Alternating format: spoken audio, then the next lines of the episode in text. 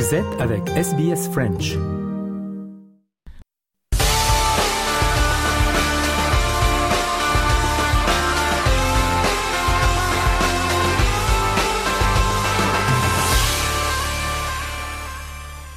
Le journal des sports de ce mardi avec euh, tout d'abord un retour sur l'actualité des derniers jours avec euh, l'Open d'Australie bien sûr, avec la finale des messieurs remportée par l'Italien Sinner contre le Russe Medvedev en cinq manches.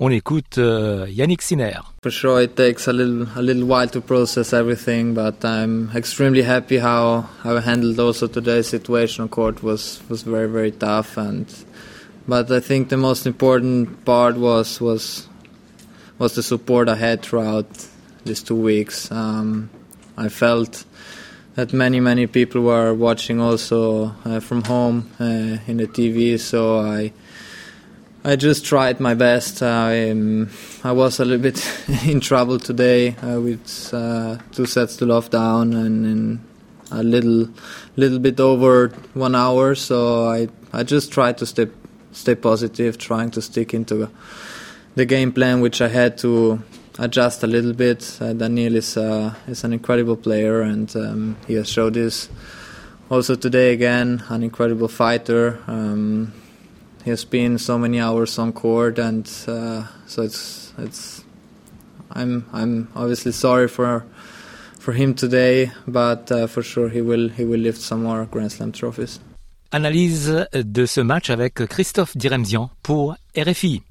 Sa première finale en Grand Chelem aura été la bonne, mais vraiment pas simple. Yannick Sinner, représentant de cette génération appelé depuis longtemps à succéder au trio de légende Federer, Nadal, Djokovic, a d'abord failli craquer trop facilement sous la pression de l'enjeu face à un Danil Medvedev plus expérimenté dans ce contexte et bien décidé à effacer ses deux précédents échecs en finale à Melbourne. Mais comme contre Rafael Nadal en 2022, le destin s'est retourné contre le Russe. Plus percutant, mais surtout moins émoussé par sa quinzaine beaucoup plus rapidement passée sur le cours, Sinner a fini par reprendre le dessus. À 22 ans, ce sacre confirme le cap franchi l'an passé sur le circuit avec son premier titre en Masters 1000 à Toronto l'été dernier et sa plus grande capacité à s'imposer sur des joueurs du top 10 mondial. La preuve en demi-finale de cet Open d'Australie où il avait sorti à Novak Djokovic pourtant invaincu depuis 2018. C'était la troisième fois qu'il le battait en trois mois. Peut-être les prémices d'un changement d'époque. Pour l'heure, une seule certitude, Yannick Sinner a dépoussiéré le palmarès du tennis masculin italien qui n'avait plus connu un tel moment de gloire en Grand Chelem depuis la victoire d'Adriano Panata en 1976 à Roland Garros. Samedi, Sabalenka, la Biélorusse, a gagné la finale contre Zheng, euh, la chinoise. On écoute euh, Arina Sabalenka. It's definitely give give me much more belief that I can do uh, well on the Grand Slams, and it's it's give me this. Um, I don't know, like boost of energy for the rest of the season. And I'm just happy that everything we've been working on the preseason, it's it's working well, and we're just we're just gonna keep building it and uh, keep uh, keep getting better. Et l'analyse du match avec Christophe Diremzian pour RFI. Le scénario était quasiment écrit. 1h16 de jeu, suspense très limité, si ce n'est les 5 balles de match nécessaires à sa victoire. Arina Sabalenka n'a pas traîné pour faire entendre raison à son adversaire, nouvelle venue dans une finale de tournoi majeur, et rapidement mise sous pression. Un break d'entrée à chaque set, des frappes puissantes, une vitesse d'exécution bien supérieure. Sabalenka est restée jusqu'au bout dans le ton de son tournoi, en n'ayant laissé échapper aucun set tout au long de la quinzaine. À 25 ans, elle confirme qu'elle est la joueuse du circuit la plus en vue, davantage que la numéro 1 mondiale Inga Swiatek tombée dès le troisième tour. Garder son titre féminin à Melbourne, personne ne l'avait plus fait depuis le doublé 2012-2013 d'une autre Biélorusse, Victoria Azarenka. Qin Wenzheng, elle, a payé pour apprendre. Elle ne deviendra pas tout de suite la deuxième lauréate chinoise en Grand Chelem après Lina, sacrée à Roland Garros en 2011 et à l'Open d'Australie en 2014. Mais dès lundi, elle tirera tout de même bénéfice de son parcours en devenant la septième mondiale, le meilleur classement de sa jeune carrière. Un mot de foot avec la Cannes en Côte d'Ivoire, les huitièmes de finale. Eh bien, la Côte d'Ivoire s'est imposée contre le Sénégal 5 à 4 au tiers au but après prolongation. Les précisions de Christophe Jousset sur place pour RFI. Et la Côte d'Ivoire vient de se qualifier pour les quarts de finale de cette canne au scénario décidément incroyable jusqu'au bout, en tout cas jusqu'au huitième de finale. Le Sénégal, champion d'Afrique, est sorti à l'instant euh, à l'issue de cette séance de tir au but après l'échec de Moussa Niakate, le Sénégalais qui était en troisième position euh, parmi les cinq tireurs sénégalais. Il est le seul parmi les dix tireurs à avoir échoué. Moussa Niakate euh, qui a frappé sur le poteau de Yaya Fofana.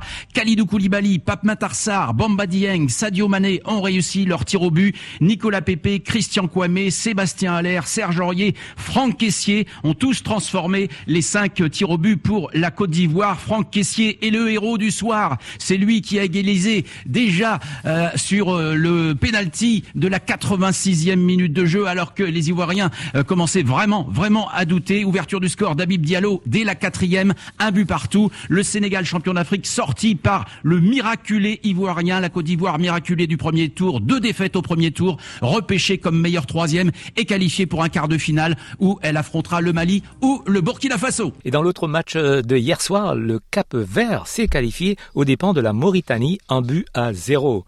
Dimanche, les léopards de la République euh, démocratique du Congo ont éliminé euh, l'Égypte et passent en quart au tir au but 8-7. Victor Missistrano, RFI. C'est une première depuis 50 ans.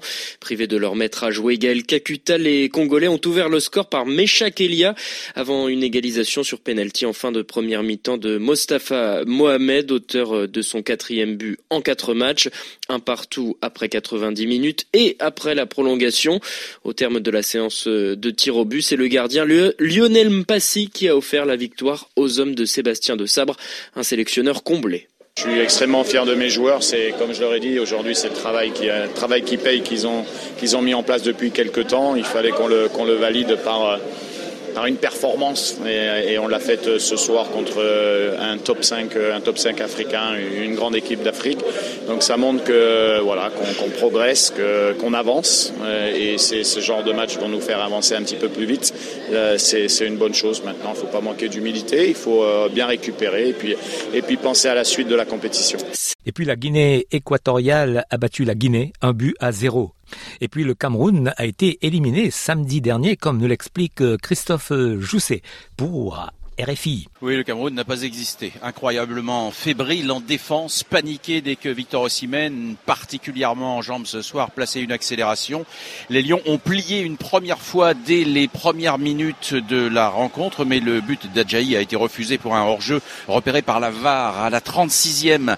Castelletto se fait chipper le ballon par Osimhen qui sert Lookman pour l'ouverture du score. Le même Lookman doublera la mise à la 90e. Il est l'homme du match, même si c'est le nom d'Osimhen que le public a scandé. Les Lions vulnérable derrière et infiniment discret en attaque. Aucune occasion digne de ce nom, faute de construction. L'entrée en jeu très attendue de Vincent Aboubacar à la 78e n'a rien changé.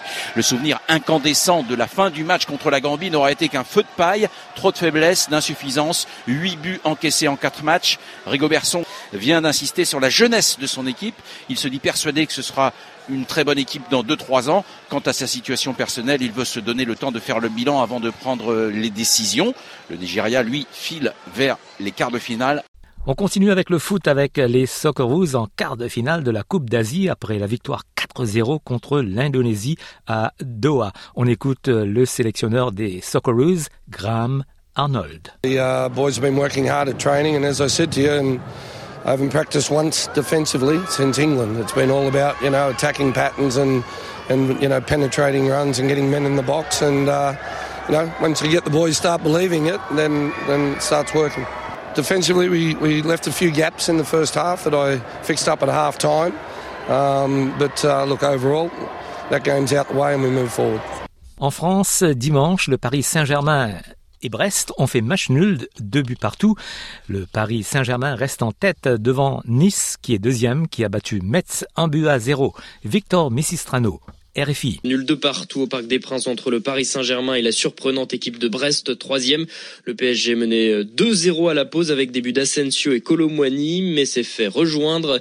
Danilo a marqué contre son camp et le milieu brestois Mathias Pereira Lage a égalisé, ce qui récompense selon lui le bon état d'esprit de son équipe. Le coach avait utilisé le mot privilège ce soir.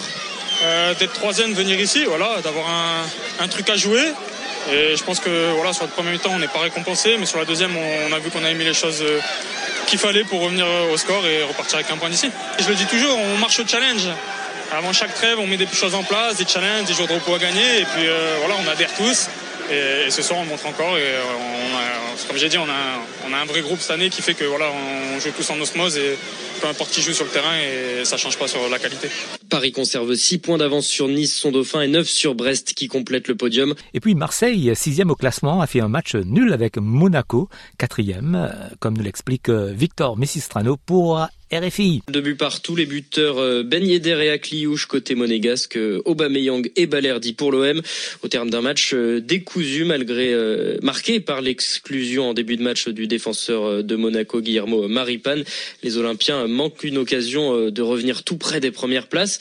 Menés euh, deux fois au score, les Marseillais ont au moins su revenir euh, à chaque fois. C'est ce que veut retenir le défenseur suisse euh, Ulises Garcia. On est un peu mal rentré dans le match, mais c'est vrai que sur la fin de match, on a été très bon et on aurait dû marquer. On a vraiment tout donné. On a fait une bonne performance, je pense, dans l'ensemble. Et puis, euh, je pense qu'il nous a manqué un peu d'efficacité la dernière action, mais c'était un bon match de notre part. Il faut faire un compliment à Monaco, une belle équipe. Quand on voit leur deuxième but, ils partent en contre et ils la finissent. Ils ont deux actions, ils la mettent. Donc euh, aussi félicitations à Monaco. En Espagne, la 22e journée marquée par la victoire de Gérone contre Celta Vigo, un but à zéro. L'Atlético de Madrid s'est imposé contre Valence 2 à 0. Samedi, le Real de Madrid a battu Las Palmas 2 à 1. Et il y a eu la défaite du FC Barcelone par Villarreal, 5 buts à 3.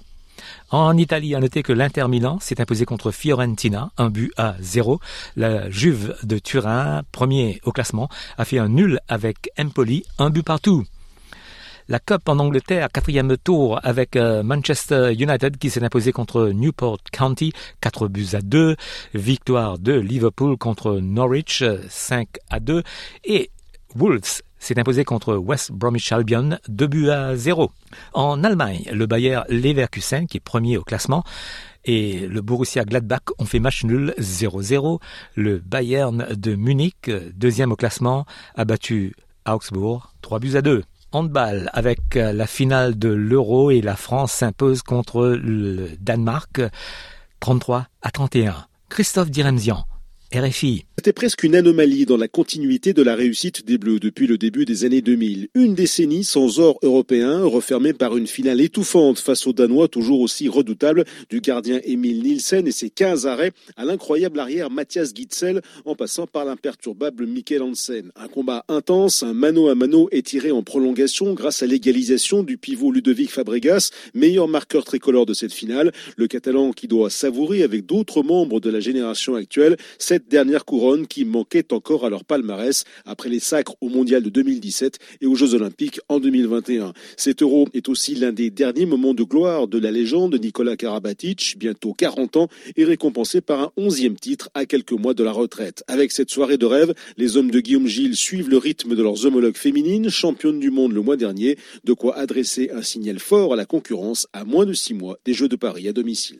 Nicolas Karabatic, lui, a participé aux quatre sacres européens des Bleus. On écoute sa réaction. On ne sait jamais quand on revit des moments comme cela, la victoire, les émotions, la famille qui est là, pouvoir partager euh, cette médaille d'or avec, avec notre famille qui nous supporte et, qui est là pour nous. Donc c'est juste magique. Donc quand on est sportif de haut niveau, on rêve de pouvoir toucher, toucher du doigt à ces moments-là et on se bat toute l'année pour ça. Donc vivre ce moment, c'est juste magique. Être champion d'Europe encore une fois, l'être avec la manière, sur ma dernière saison à bientôt 40 ans, de nouveaux champions d'Europe. Enfin, je ne pouvais pas m'imaginer euh, terminer euh, mes euros sur, sur une médaille d'or comme ça. C'est tellement irréel. C'est pour ça je ne réalise pas encore. J'ai un peu de mal à réaliser et j'ai l'impression d'être sur un petit nuage. C'est tellement beau. Je suis fier, euh, fier de ce qu'on a fait.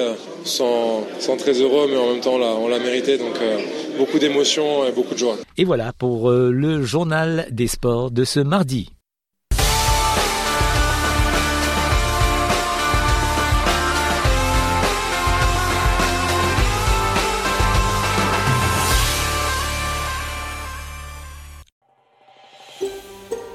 Voulez entendre d'autres rubriques comme celle-ci Écoutez-les sur Apple Podcasts, Google Podcasts, Spotify ou n'importe où où vous obtenez vos podcasts.